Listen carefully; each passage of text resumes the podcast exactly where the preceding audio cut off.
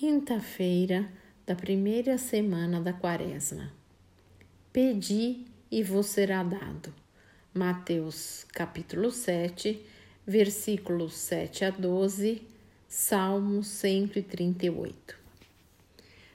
Vamos iniciar a oração de hoje.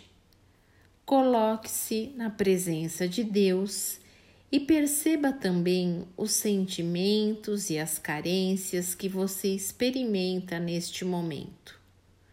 Coloque tudo isso para Deus. Deus é bom, Deus é Pai. Às vezes desconfiamos de tudo, de todos e até da própria sombra.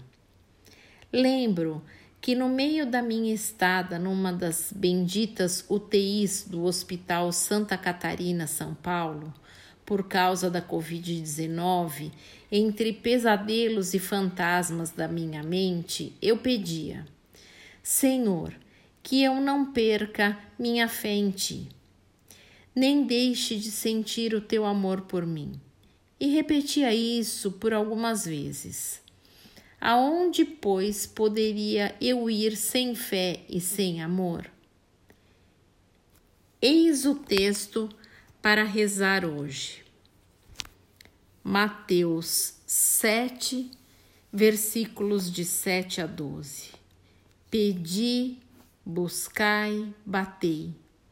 Se vós, sendo tão maus, sabeis dar coisas boas aos vossos filhos, quanto mais dará vosso Pai do céu coisas boas aos que lhe pedirem. Somos filhos no Filho, filhos rebeldes de um Deus amoroso, Pai e Mãe, mas vivemos como se fôssemos órfãos, órfãs.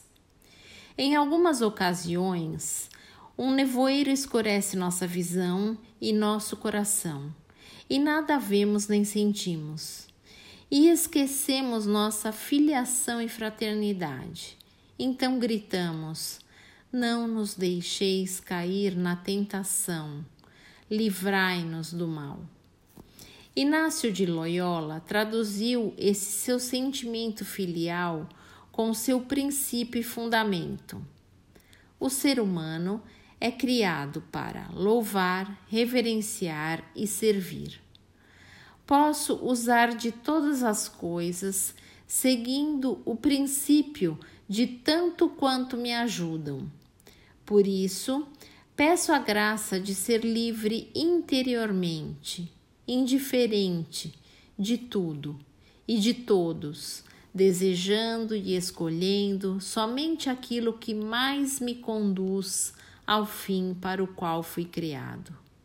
Resumindo, não é fácil louvar. Há pessoas que já se levantam críticas e azedas de mau humor e servir, ajudar ao que precisa com atitude espontânea do coração. Finalize o tempo de oração com um colóquio repetindo algum versículo do Salmo 138. Depois, faça brevemente a sua avaliação. 1. Um, como se sentiu neste tempo de oração? 2. O que Deus lhe disse? 3. Alguma dificuldade encontrada? Boa oração.